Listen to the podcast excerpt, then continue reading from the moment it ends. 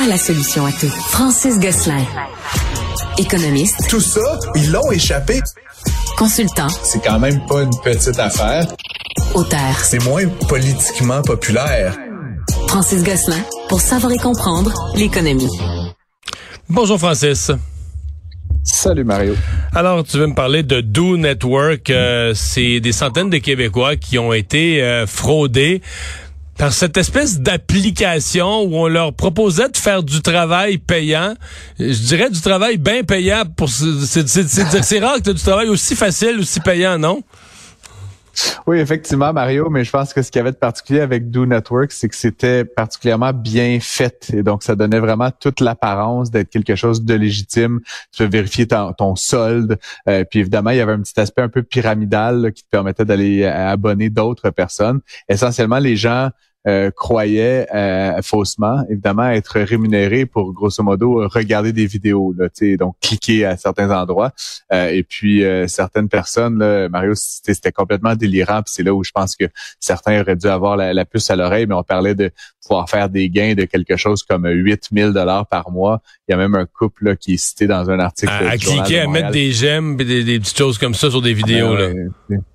Fait que je, je, veux pas faire un petit reality check, là, Mario, mais si ça vaut quelque chose de faire ces actions-là, c'est quelques cents. C'est jamais des milliers ou des dizaines de milliers de dollars par mois.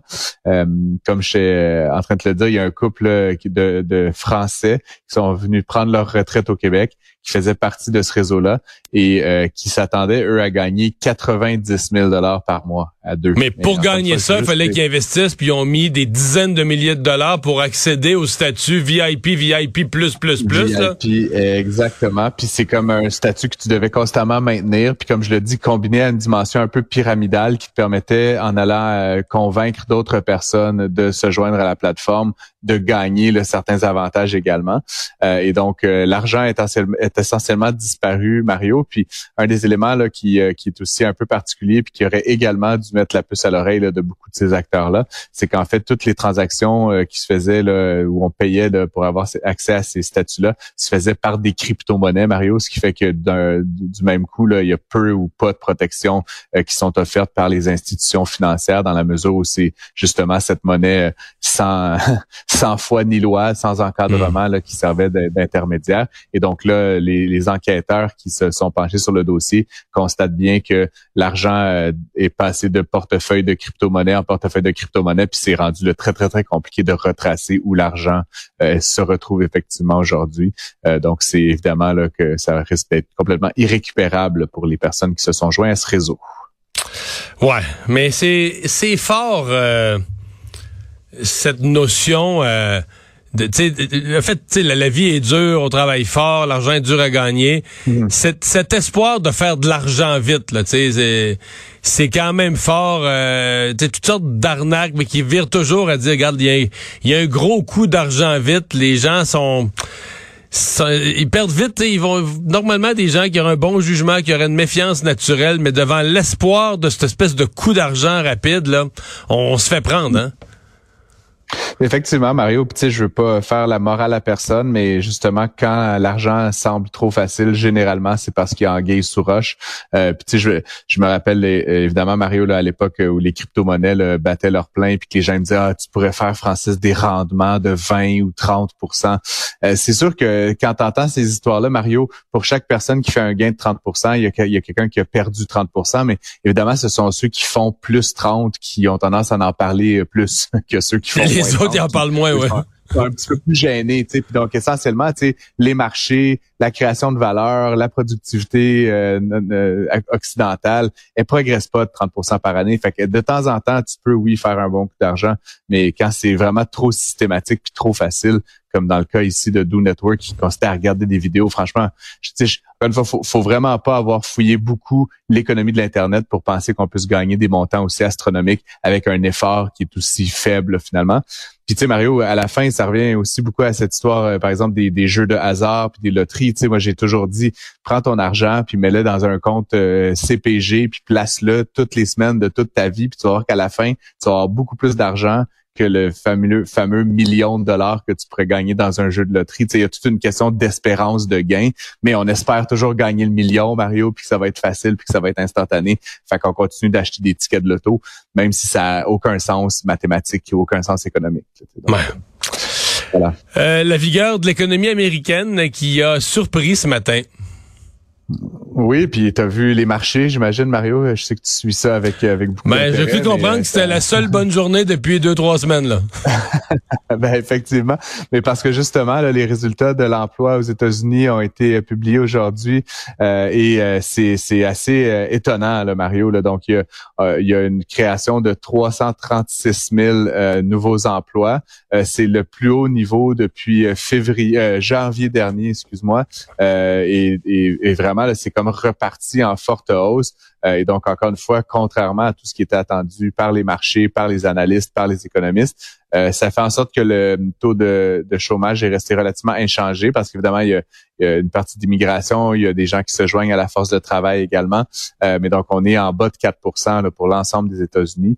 Donc ça, évidemment, très bonne nouvelle pour, pour l'économie américaine, très bonne nouvelle pour les salariés, mais moins bonne nouvelle du point de vue de l'inflation puis de l'éventuelle diminution du taux directeur du côté américain.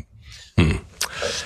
Mise à jour sur l'usine de Flying Whales. Ce projet qui avait, non mais c'est un projet qui avait fait sourire. On avait vu le ministre Fitzgibbon avec ses deals, ses investissements euh, dans une espèce d'usine de quoi, là, de, de, de ballons, euh, de ballons dirigeables.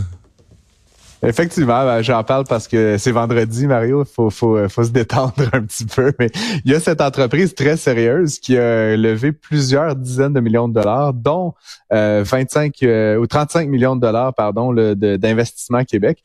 Euh, et donc, qui est une entreprise qui veut fabriquer des dirigeables. Donc, tu connais un peu l'objet, le, mm. le, Lindenberg, là, tu sais, je sais pas là, les, ça, un ballon dirigeable. Ça a-tu bien fini, lui?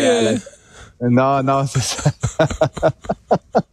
Mais c'était des années, c'était des années 30, genre, la technologie a évolué. Oui, oui, on se comprend. La technologie a un petit peu évolué depuis. Et ce que prétend, et ce que souhaite faire Flying Wells, en fait, c'est de construire des dirigeables qui seraient capables de transporter des passagers ou des marchandises à destination d'endroits de la planète qui sont un peu moins bien desservis, notamment par le transport aérien, le transport maritime ou le transport ferroviaire. Euh, écoutez, écoute, Mario, je disais ça, là, il était question de, euh, d'appareils parce que c'est un peu comme un avion, donc c'est un dirigeable qui pourrait contenir 40 conteneurs. Là, donc, tu te représentes bien la taille d'un conteneur maritime. Là. Donc, tu sais, on parle quand même d'une grosse, euh, grosse affaire. Non, mais on disait, on disait qu'on pourrait aller porter, par exemple, pour construire des éoliennes là, dans le nord, on pourrait aller porter des tonnes de l'équipement lourd à des endroits où en camionnage, ça serait un aria incroyable. Il n'y a pas vraiment de chemin ou des chemins de terre éloignés. Et là, on pourrait amener le matériel euh, par la voie des airs. Là ben, tout ce qui est, ben, tu mentionnes les éoliennes, Mario, donc les pales d'éoliennes, beaucoup de, ces équipements-là, euh, l'installation de lignes haute tension là, dans des pays comme le Canada, l'Australie, euh, d'autres pays où il y a des grandes, grandes, grandes distances et où il n'y a pas justement une desserte routière euh, très fréquente, puis où ça serait vraiment pas économique de faire ça en avion t'imagines bien la pale d'éolienne sur un avion, là, ça, même la physique de ça a aucun sens. Donc, évidemment, le dirigeable, ça voyage beaucoup plus lentement, mais justement, pour des affaires qui, qui peuvent prendre le temps, un peu comme du transport maritime, essentiellement, Mario, ce serait d'avoir un coût beaucoup plus faible pour le transport de longue distance, puis ça permettrait de rejoindre des régions éloignées. Donc, Flying Wells souhaite installer son usine. Mais là, ouais, pourquoi on en parle La question, c'est pourquoi on en parle aujourd'hui? Qu'est-ce qui se passe? Est-ce qu'il y a des bonnes nouvelles, des mauvaises nouvelles avec le projet? Ben, des bonnes nouvelles. Donc, apparemment, ils seraient sur le point d'annoncer la localisation de leur euh, de leur usine et ils ont essentiellement cerné vraiment la région du Grand Montréal, donc la communauté métropolitaine. Donc, ça va être à proximité de Montréal. Et puis moi, Mario, tu sais euh, petit gars que je suis, j'ai bien hâte de voir ça s'envoler dans le ciel montréalais, peut-être dans, dans 5-6 ans. Là, donc, euh, ça, ça pourrait être excitant. Évidemment, il faudra que ça se fasse. Là, donc, ils n'ont pas encore fait la première pelletée de terre. Il va falloir trouver un site. T'imagines la taille de l'appareil qu'on veut fabriquer. J'imagine pas l'usine qu'il faut pour, pour dans laquelle il faudra Ne serait-ce que le contenir, ouais. Euh, effectivement, mais donc encore une fois, là, il y a vraiment cette volonté de s'installer dans la région de Montréal et donc c'est une étape euh, additionnelle qui a été franchie là, ces, ces, derniers jours. Puis je pense qu'on est sur le point de faire une annonce définitive là, probablement avant la fin de l'année du côté de Flying Wells. Donc euh, petite nouvelle du vendredi un peu plus légère, je pourrais dire, hmm. comme un dirigeable en tout cas. Enfin. Ben euh, ouais, ben c'est sûr que ça serait. Non mais si on si on fabrique ça au Québec, si ça réussit, si tout ça marche là, mais même mettons que ça part le dirigeable avec du matériel, tout ça va devenir euh, des images qui vont faire le tour du monde là. Tu sais, ça va être euh, ça va être un méga événement en soi de voir voler ces grosses affaires là. C'est certain, puis jusqu'à temps que ça devienne une norme, puis à, ce moment-là, ça serait quand même assez intéressant, Mario, de, de voir, je sais pas, des gens comme comme toi et moi, on veut aller en Europe, est-ce qu'on est prêt à le faire en deux jours au lieu de le faire en six heures? Si on est capable d'être dans un truc qui ressemble quasiment plus à une croisière qu'à de la classe économique avec Air Canada. Là, fait faudra voir toutes les options que ça ouvre, évidemment, d'avoir ce transport un peu beaucoup moins coûteux et un peu plus lent euh, pour le transport des passagers également là, à l'international. Donc, encore une fois, c'est comme un, on dirait que c'est très futuriste, mais en même temps, c'est à nos portes. Puis ça va se faire dans la cour arrière des Montréalais. Donc, c'est assez excitant du point de vue euh, science-fiction quand même aussi. Le Hindenburg, c'est en 1937 que ça a mal fini. Merci. Donc, euh, on peut penser... Très mal, fini. Oui, très, très, très mal fini. Mais on peut penser quand même que la technologie du dirigeable a été retravaillée entre 1937 et aujourd'hui. Hey, merci Francis. Bonne fin de semaine. Salut. Bye bye.